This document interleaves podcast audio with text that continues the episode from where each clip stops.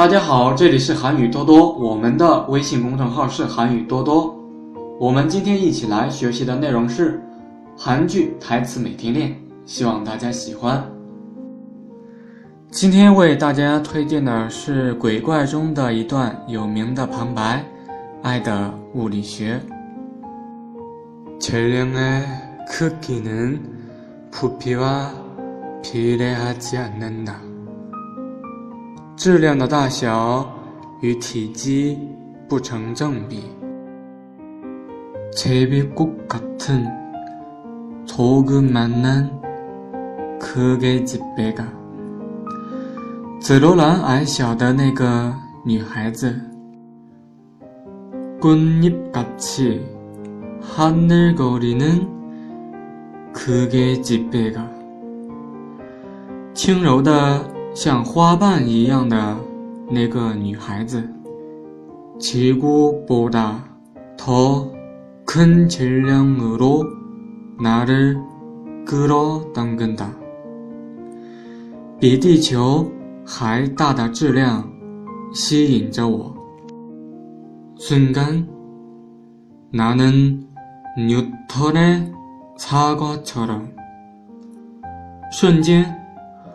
我像牛顿的苹果一样，사정없이그녀에게로굴러떨어졌다不留情面的奔向他，滚落下来。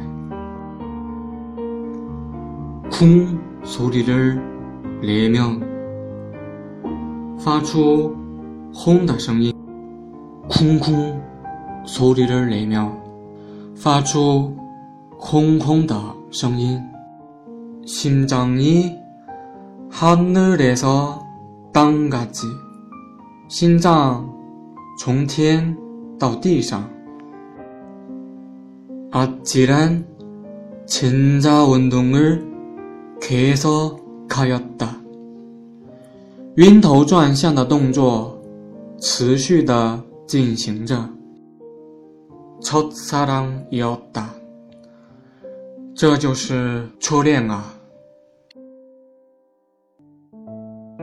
질량의 크기는 부피와 비례하지 않는다.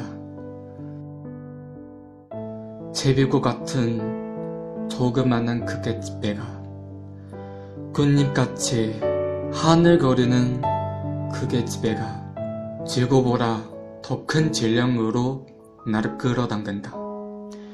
순간 나는 요털의 사과처럼 사정없이 그녀에게로 끌려 떨어졌다.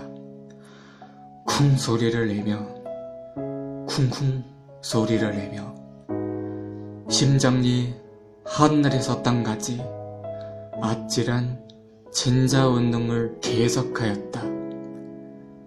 첫사랑이었다.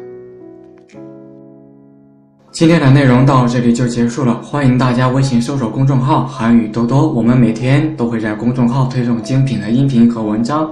네오늘수업이여기끝났습니다다음시간에만납시다